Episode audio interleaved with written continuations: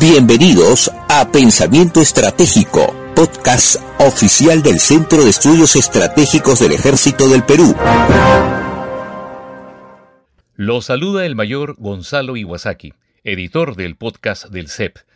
Los avances tecnológicos en sensores, armamento guiado, inteligencia artificial y vehículos aéreos no tripulados, conocidos como drones o UAV por sus siglas en inglés, van a tener un impacto fundamental en el combate futuro.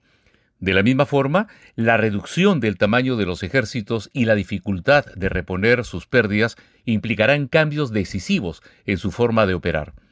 Para tratar este importante tema, hemos invitado al señor coronel del Ejército de Tierra del Reino de España, Carlos Javier Frías Sánchez, quien recientemente ha escrito un artículo titulado El campo de batalla futuro que quizás ya es presente publicado por el CEP.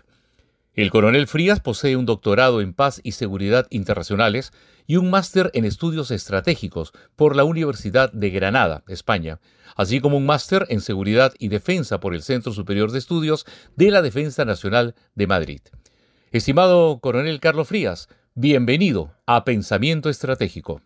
Mayor, muchas gracias por la invitación que recibí en su momento del Ejército del Perú para participar en estas conferencias sobre pensamiento estratégico. Es para mí un honor y un placer poder contribuir en alguna manera con la labor de difusión de la cultura militar y del pensamiento estratégico que hace el Centro de Estudios Estratégicos del Ejército del Perú, que es una institución puntera en sentido en todo el continente americano y en todo el mundo hispanoparlante. Cuando observamos el uso de aviones no tripulados en los conflictos de Libia, de Siria y sobre todo de Nagorno-Karabaj, tendríamos que preguntarnos si estos ingenios constituyen una revolución en la forma de hacer la guerra, en la forma de combatir y por tanto en cómo vamos a percibir el campo de batalla. La innovación en términos militares rara vez nace de la tecnología. En la mayoría de los casos la tecnología no tiene impacto hasta que se descubre la forma de integrar esa tecnología en la forma de trabajar de los ejércitos. Es decir, hasta que no se convierte en una doctrina y la tecnología acaba siendo simplemente una herramienta de la doctrina de empleo de los ejércitos. Cuando esta adaptación de la tecnología a la doctrina se hace con éxito, normalmente los, em, los, ejércitos son capaces de cumplir con su función en la guerra, es decir, prevalecer sobre el enemigo en el campo de batalla. Cuando la adaptación de tecnología es deficitaria, pues pueden producirse muchos efectos, desde que realmente no tenga ninguna importancia a que se considere que la tecnología es inútil para el combate o incluso a que llegue a ser perjudicial. Hay muchos casos históricos en los que no voy a entrar, pero bueno, es interesante descubrir que no siempre la ventaja tecnológica se traduce en una ventaja táctica. El empleo de eh, aviones sin piloto UAVs o RPAS en los campos de batalla, en estos escenarios en Siria, en Libia, en Nagorno-Karabaj, ha hecho que se despierte el interés de casi todos los ejércitos por ellos. Y en muchos casos están adquiriendo un poco mm, a lo loco o basándose en modelos que han tenido éxito en operaciones anteriores. De los tres casos citados, el más interesante es el de Nagorno-Karabaj. En Nagorno-Karabaj se han enfrentado por primera vez en bastantes años dos ejércitos regulares convencionales de países que tecnológicamente no son la vanguardia del mundo en estos instantes, pero sin embargo sí cuentan con fuerzas armadas organizadas y regulares que los distinguen mucho de las bandas más o menos organizadas que pueden eh, constituir el Estado Islámico, las guerrillas iraquíes, los talibán o cualquier otro insurgente. Es un conflicto que ha enfrentado a dos ejércitos regulares en un campo de batalla igualmente regular. Y en un campo de batalla y a unos ejércitos muy especiales. ¿En qué sentido? Primero, los dos son, ejércitos son viejos conocidos. Los armenios y los azeríes han librado combates frecuentemente, nunca han estado realmente en paz, sino que esa tensión militar se ha mantenido siempre. El terreno es un terreno eh, particularmente favorable a la defensa, según los cánones tradicionales, en el sentido de que es un terreno montañoso, muy agreste, con pocas comunicaciones, que mm, permite predecir con bastante acierto cuáles son las posibles vías de penetración de un posible enemigo.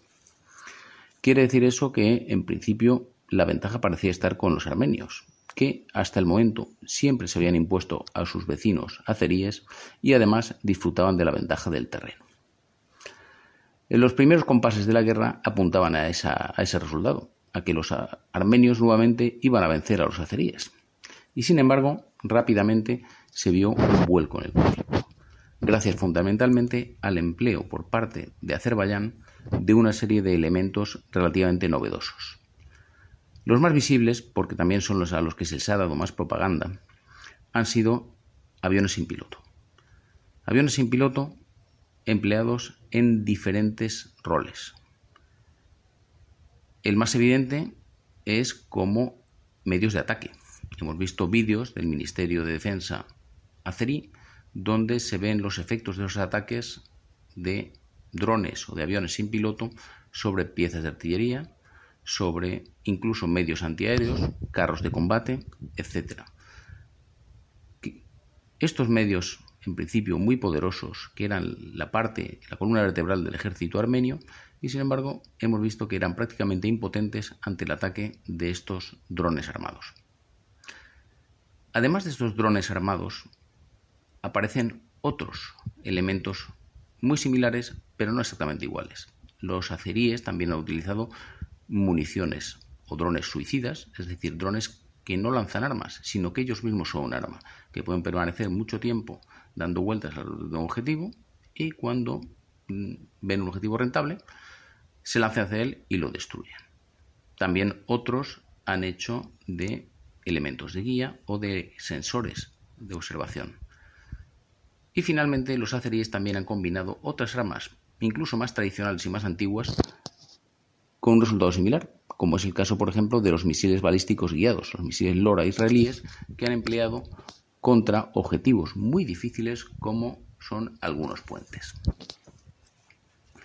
Vemos que el resultado del combate no ha sido solo consecuencia del uso por los azeríes de aviones sin piloto, sino que ha sido una combinación de factores. Bueno, como casi todo lo que ocurre en el campo de batalla, rara vez aparece algo radicalmente nuevo. En realidad, como veremos a lo largo de este podcast, en muchos casos lo que tenemos es la aplicación con nuevas herramientas de conceptos ya existentes. Investigando un poco las raíces de esta utilización de estos medios, drones armados, misiles balísticos, etcétera, por parte de los azeríes en Azerbaiyán, y la derrota de los armenios, que en principio parecía que tenían mejores cartas que jugar en esa partida, es interesante averiguar cuáles son los antecedentes doctrinales y, por lo tanto, hacia dónde nos puede llevar el futuro. Muy interesante su análisis, coronel Frías. En ese sentido, ¿cuál es el impacto de la tecnología en el campo de batalla? Esta tecnología mm, vemos que está avanzando en tres campos muy concretos. Uno de ellos es armamento de precisión. Desde la famosa revolución de asuntos militares de los años 90, que vino después de la Guerra del Golfo, en la que los norteamericanos parecían dominar el espectro electromagnético y sobre todo hacer un uso destacado de armas de precisión, de tal forma que eran capaces de sustituir incursiones de cientos o miles de bombarderos por pequeños grupos de aviones dotados de armamento de precisión, que destruían de forma inmisericordia los objetivos iraquíes que deseaban, esta revolución de asuntos militares se ha basado en los avances tecnológicos en el campo de la guía de armas de precisión, en el campo de los sensores avanzados y en el campo de las comunicaciones. Estos tres elementos son los que hacen posible el empleo de estos aviones no tripulados en el campo de batalla. Estos tres campos son precisamente en los que se está produciendo un mayor avance en la tecnología civil y militar, pero especialmente en el campo civil. Sensores que eran extraordinariamente caros hace muy poco tiempo, ahora están al alcance de casi cualquier Estado o incluso de grupos subestatales o de bandas de criminales. Sensores que valían cientos de miles de dólares hace 10 años, ahora apenas vale unas docenas. Algo similar ocurre con la tecnología de las armas de precisión. Basta citar el GPS, por poner un ejemplo, pero no es la única. Algo similar ha ocurrido con las guías inerciales, algo similar ha ocurrido con los láseres, con la visión térmica, etcétera, etcétera. Es decir, se produce por un lado una mejora de capacidad enorme de este tipo de sensores y al mismo tiempo un abaratamiento constante de estas tecnologías. Esto hace que se puedan desplegar armas progresivamente más eficaces y que estén al alcance cada vez de más grupos armados, estatales y no estatales. Además de ello, un tercer elemento a tener en cuenta es la reducción en tamaño, especialmente en Occidente, pero prácticamente en todo el mundo, están sufriendo un proceso de profesionalización. Es decir, estamos pasando de un ejército de masas ejércitos compuestos de cientos de miles o de millones de soldados con un gran número de divisiones, cuerpos de ejército, grandes unidades de ejército, etc., eh, a ejércitos mucho más pequeños, compuestos de unas pocas decenas de miles de soldados profesionales y en la mayoría de los casos apenas pueden desplegar en campaña más de una división o de un pequeño cuerpo de ejército. Sin embargo, nuestra doctrina de empleo, heredera de la Segunda Guerra Mundial sigue contemplando un campo de batalla de frentes continuos en los que las unidades tienen unas al lado de otras, una división, la otra división, la otra división, así como el frente occidental de la Primera Guerra Mundial, entre Suiza y el mar. Esta situación, que a los militares actuales nos parece la más habitual en el combate de alta intensidad, realmente es excepcional. Hasta la Primera Guerra Mundial esto no ocurría nunca y los ejércitos estaban obligados a guardar sus flancos. Los ejércitos profesionales son muy difíciles de sustituir.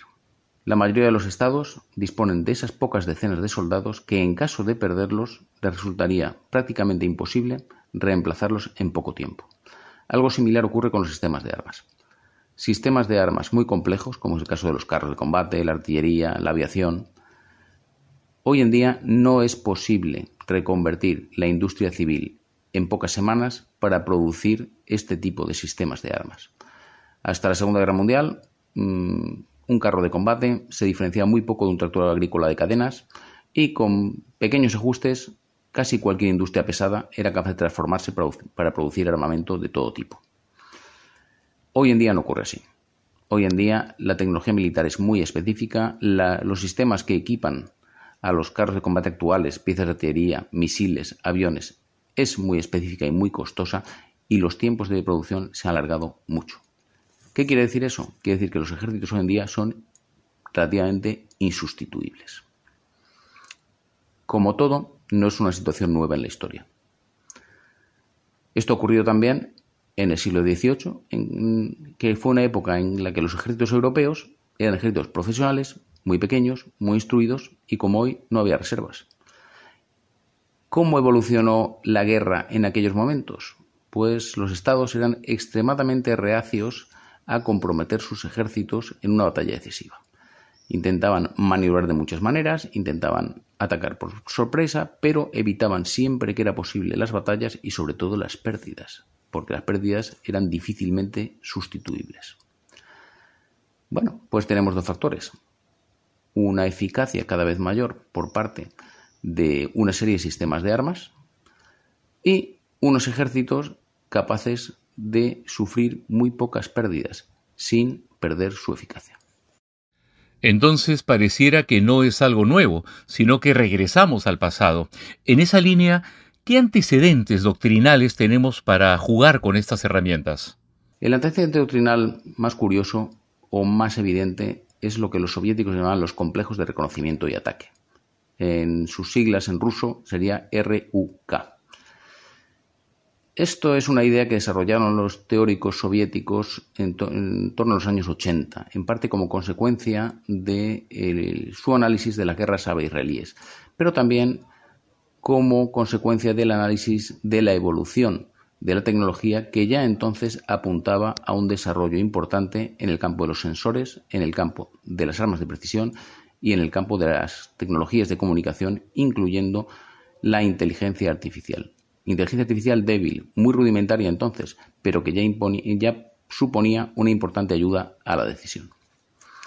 Los teóricos soviéticos de los 80 pensaban que esta mejora en los sensores permitiría que todo lo presente en el campo de batalla pudiera ser detectado. Y que como consecuencia de la mejora en las armas de precisión, todo lo detectado pudiera ser destruido. Y que gracias a ese impulso de las tecnologías de la información, el tiempo entre la detección y la destrucción del blanco iba a ser muy corto, muy reducido. Idealmente se producirá uno la destrucción inmediatamente a continuación de la detección.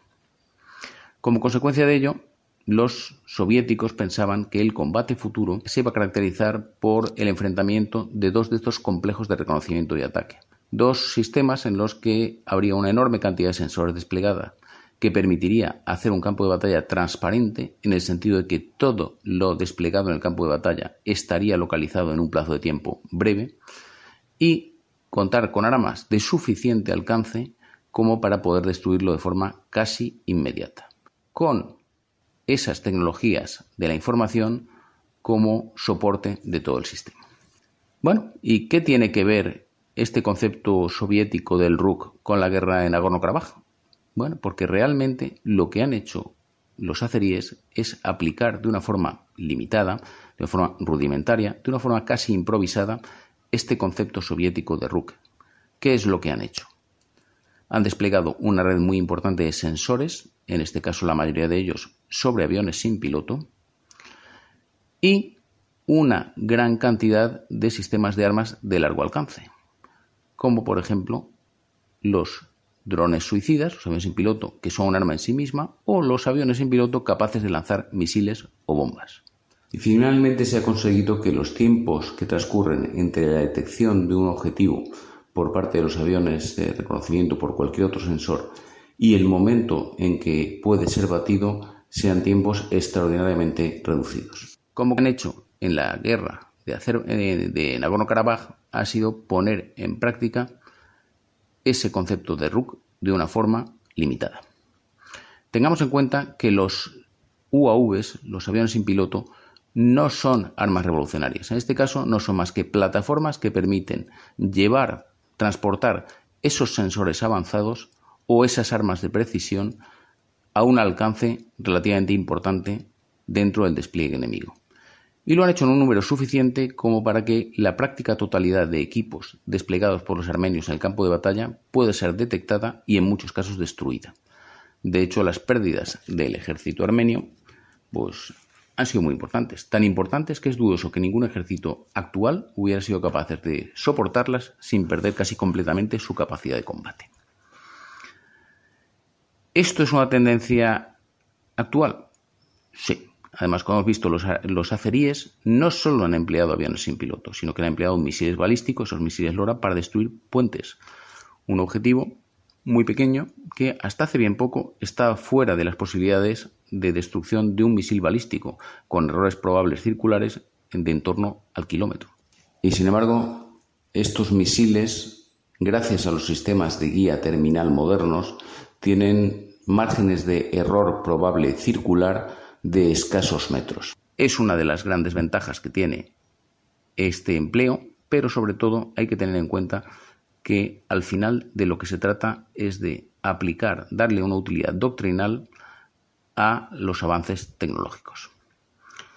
En este combate futuro, cada uno de los contendientes desarrollaría o desplegaría uno de estos complejos de reconocimiento de ataque compuesto de sensores, de armamento de largo alcance y de una red de comunicaciones que lo une todo y le da coherencia al sistema, y se enfrentarían dos de ellos en el que, como en casi todos los problemas que implican sensores y armas, pues vencería el que sea capaz de destruir al enemigo antes, es decir, que tenga mayor alcance, con más eficacia, es decir, con más precisión y en menos tiempo. Nuevamente, los avances tecnológicos van en esa dirección, con lo cual es muy probable que los, los estados avanzados al final acaben invirtiendo en esos tipos de sistemas de armas, vectores de sistemas de armas de largo alcance, sensores sobre UAVs, sobre satélite o de cualquier otro tipo de muy largo alcance y sistemas de comunicaciones e inteligencia artificial que permitan acortar el tiempo entre la detección y la destrucción. Quien sea capaz de hacerlo de forma más eficaz tendrá una ventaja fundamental para la victoria. Este tipo de unidades podrán actuar desde la zona protegida por los sistemas de defensa antiaérea que cubren y que defienden todo el sistema descrito. Estas unidades de maniobras podrán salir, realizar incursiones en territorio enemigo, destruyendo elementos claves del dispositivo enemigo para regresar rápidamente a la zona protegida por esas defensas antiaéreas. Los Estados Unidos, en su eh, programa más importante en este momento, que es el programa Convergencia, Convergence, realmente lo que están haciendo es poner, desplegar uno de estos complejos de reconocimiento y ataque, en el que van a integrar fuegos, van a integrar defensa antiaérea, van a integrar sensores en una sola red, de forma que todos contribuyan a un mismo fin y todos los sensores sean capaces de inteligencia a todos los sistemas de armas. Y ahí emplearán fuegos de larga distancia para destruir a los objetivos enemigos y medios antiaéreos para proteger a los sistemas propios que van a desplegar dentro de lo que se va a, dentro de la zona protegida donde va a estar operando este complejo de reconocimiento y ataque. Son sistemas que todavía no están completamente desarrollados, pero la idea ya existe y está relativamente avanzada y de la misma forma los medios tecnológicos existentes también existen y están cada día más al alcance de cualquiera. Es decir, ese campo de batalla es un campo de batalla que muy probablemente aparezca en el futuro, pero con elementos doctrinales y tecnológicos que ya están en nuestro presente. Estimado coronel Carlos Frías, sus análisis y conclusiones sobre el campo de batalla futuro han sido muy importantes y estamos seguros que nuestra audiencia así lo valora. Muchísimas gracias de nuevo por darme esta oportunidad de compartir un poquito de mi interés por el pensamiento estratégico y mi visión sobre el futuro. Es una visión que nace sobre todo del estudio, de lectura y de deducción de tendencias futuras. Confío en que esta colaboración con el Ejército del Perú y con el Centro de Estudios Estratégicos siga siendo muy fructífera, que hayan disfrutado la conferencia y solo les recomiendo leer un poquito más en profundidad el artículo y si tienen interés la bibliografía que se recita al final. Muchas gracias, muy amables y quedo a su disposición. En nombre del Centro de Estudios Estratégicos del Ejército del Perú, agradecemos la disponibilidad y magnífica participación del señor coronel del Ejército de Tierra del Reino de España, Carlos Javier Frías Sánchez, Gracias también a todos ustedes por escucharnos. No duden en hacernos llegar sus comentarios sobre este programa y sugerencias sobre otros temas de interés. Desde Pensamiento Estratégico me despido. Soy el mayor Gonzalo Iwasaki. Hasta el próximo podcast.